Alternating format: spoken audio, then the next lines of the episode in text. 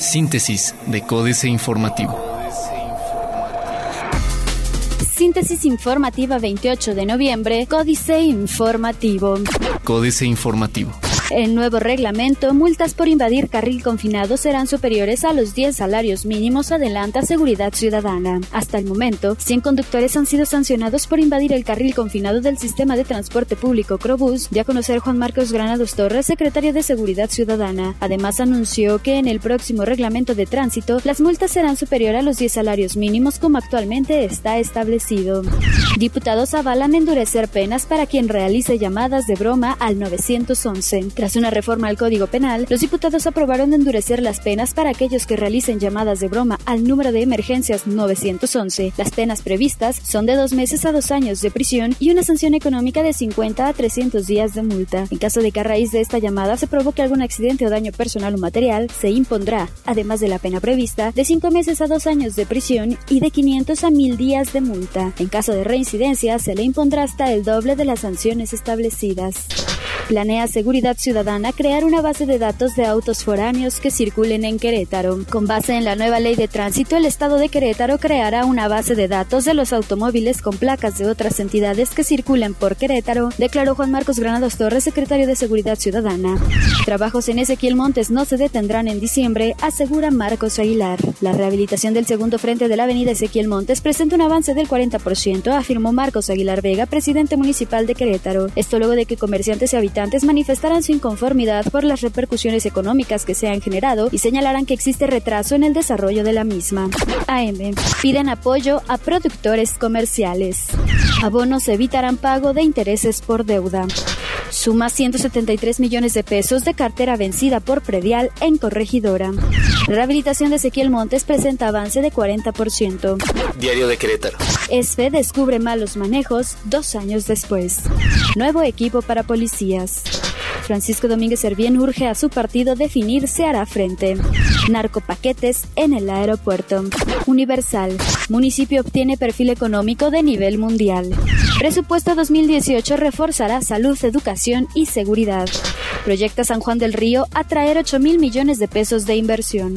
Recursos para el proyecto del Sistema Estatal Anticorrupción podrían sumar 40 millones de pesos. El proyecto de presupuesto 2018 designado al Sistema Estatal Anticorrupción podría estar cerca de los 40 millones de pesos, afirmó Juan Manuel Alcocer Gamba, secretario de Planeación y Finanzas del Estado, posterior a la reunión sostenida con la Comisión de Planeación y Presupuesto de la 58 legislatura local. El secretario estatal recordó que durante este año se otorgó un presupuesto preliminar de 20 millones de pesos a la operación del sistema, que incluye el funcionamiento de la Fiscalía Especializada en el Combate de la Corrupción y el cual, dijo, se ajustó conforme a la incorporación de los nuevos elementos al mismo. El corregidor. Estiman exportar 215 mil toneladas. Aplican más de 100 multas por invadir carril confinado. Subastarán por segunda vez Casa de Mendieta Olvera. Estima IMSS recaudación de 11 mil millones de pesos. Noticias. Buscan que el comercio ambulante sea considerado como empleo formal. Modifican el decreto para contratar empréstitos por el Ayuntamiento del Marqués. Hostigamiento sexual como delito avalan en comisión. Plaza de Armas. COVAC firma convenio con Cambridge University. Inicia sistema de bicis en febrero. Firman iniciativa Yo por la UAC. Ampliarán capacidad del Hospital 3. Reforma. Crece exportación automotriz pese a Trump.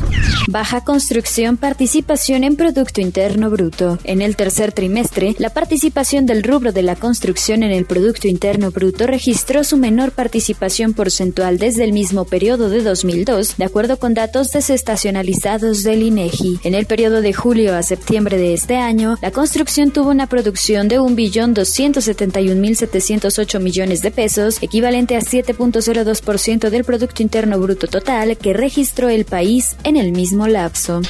Deja a Anaya Pemex con mínimos históricos. Un Pemex con mínimos históricos en producción de crudo, gas natural, petrolíferos y petroquímicos es el que deja José Antonio González Anaya a Carlos Treviño, su sucesor al frente de la empresa del Estado. En febrero de 2016, cuando llegó proveniente del Instituto Mexicano del Seguro Social, la producción mensual de crudo rondaba en los 2.2 millones de barriles diarios y apenas en septiembre de este año tocó fondo con 1.7 millones de barriles diarios. La cifra más reciente, de octubre, es de 1.9 millones de barriles diarios. Pide CONSAR facultad para bajar comisión. La Comisión Nacional del Sistema de Ahorro para el Retiro CONSAR requiere cambios en las leyes del sistema de pensiones para reducir las comisiones que están por debajo del nivel promedio, aseguró Carlos Ramírez, presidente del organismo. Detalló que hasta ahora la ley tiene un procedimiento para que la CONSAR pueda bajar aquellas comisiones que estén arriba del nivel promedio, el cual es de 1.03%. La jornada. El dólar en promedio se cotiza en 18.50 pesos. Reglas sobre telecomunicaciones frenaron un capítulo del Tratado de Libre Comercio de América del Norte. Presenta la Sectur conclusiones de foros para diseñar una política de largo plazo. México puede ser potencia, sin hambre y con seguridad, asevera Mid. El ahora exsecretario de Hacienda y Crédito Público José Antonio Mid Curibreña anunció oficialmente que se inscribirá como precandidato para contender por el Partido Revolucionario Institucional a la presidencia de la República en los comicios del 2018. En el Salón Tesorería del Palacio Nacional, Mid Curibreña agradeció al presidente de la República, Enrique Peña Nieto, la distinción, apoyo y confianza en los diversos cargos que ocupó en la actual administración. Excelsior. Alta inflación revierte los avances contra la pobreza. Seguirán prudencia y solidez, asegura Hacienda. El Banco de México sigue sin un relevo, se agota el tiempo. El tiempo se agota para designar al sustituto de Agustín Carstens en la gubernatura del Banco de México, por lo que economistas de grupos financieros estiman que en cuestión de unas horas el presidente Peña propondrá al Senado al relevo, sobre todo después de que se conoció que José Antonio Meade, quien también sonaba para suceder de Carstens, se registró como precandidato del PRI a la presidencia de México. México, quinto lugar en trata de personas en el mundo. Internacional. OCDE, crecimiento global tocaría techo por niveles bajos de inversión y mayor endeudamiento. BBVA vendería al 68% de filial chilena Scotiabank por 2.205 millones de dólares. Asamblea Nacional de Venezuela pide desmontar el control cambiario. Proyecto de reforma tributaria de Trump enfrentaría oposición republicana en el Senado. Otros medios.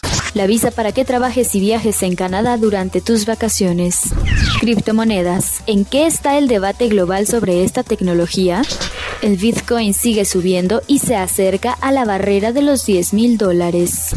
En riesgo, la neutralidad a votación el 14 de diciembre.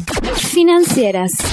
Dinero. MIT, bien recibido en el sector financiero, Enrique Galván Ochoa. José Antonio Mit siempre fue el candidato del sector financiero nacional e internacional antes que Luis Videgaray. Fueron los banqueros quienes lo destaparon desde hace varias semanas en la reunión privada en la que dieron la despedida a Agustín Carstens. Fue el gobernador del Banco de México el que lo llenó de elogios. También es visto por las agencias calificadoras de crédito, es reconocido como alguien atento a que el gobierno cumpla con los pagos de sus créditos. Tiene frente a sí un escarpado camino para ganar la presidencia de la República en julio del próximo año negocios y empresas, el fracaso de la industria petrolera, Miguel Pineda. La industria de los hidrocarburos se convirtió en negocio fallido este sexenio, con pérdidas multimillonarias, caída de la inversión, baja productividad, corrupción sin precedente y récord en el robo de gasolina. Para colmo de males, José Antonio González Anaya, director de Petróleos Mexicanos, abandona el barco para sustituir a José Antonio Mid.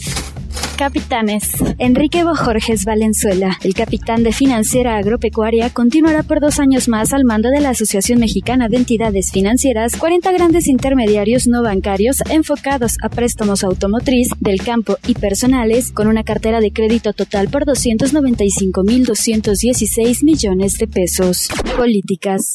Astillero, MID, Doctorado Express en Priismo, Julio Hernández López. Este lunes, José Antonio Mid Curibreña, Jamecu, amaneció partidista y cerró el día colmado de entorchados del más rancio priismo, recolector al vapor de las adhesiones del dinosaurismo corporativo, victoriado por los clásicos tres sectores, obrero, campesino y popular, y por la bancada tricolor de levantadedos de San Lázaro, en una especie de doctorado horroris, causa cuya toga y birrete muestran al exsecretario de Hacienda y de Desarrollo Social y de Relaciones Exteriores en pleno ejercicio del priismo más tradicional, con credencial o sin ella, Pepe Toño Mid. Escríbase, Made convertido por dedazo cavernario de Enrique Peña Nieto en la esperanza de continuidad de las cúpulas del sistema.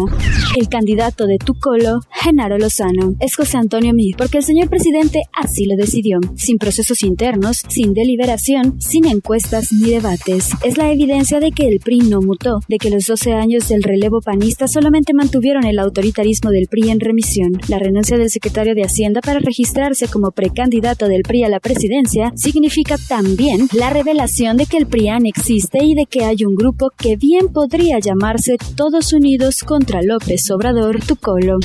La elección del rechazo, Benmark, Jorge Meléndez Ruiz. Le propongo que hoy el hartazgo es el factor clave en cualquier elección. Cuando la población está hasta la madre, ganará él, la candidato candidata que mejor representa el rechazo al sistema. Trump es un ejemplo perfecto. Aprovechó magistralmente el hartazgo de un segmento poblacional y las peculiaridades del sistema electoral estadounidense para vencer a una candidata que era la imagen misma del establishment. Prepárese, porque México pinta para ser igualito. Síntesis de Códice Informativo.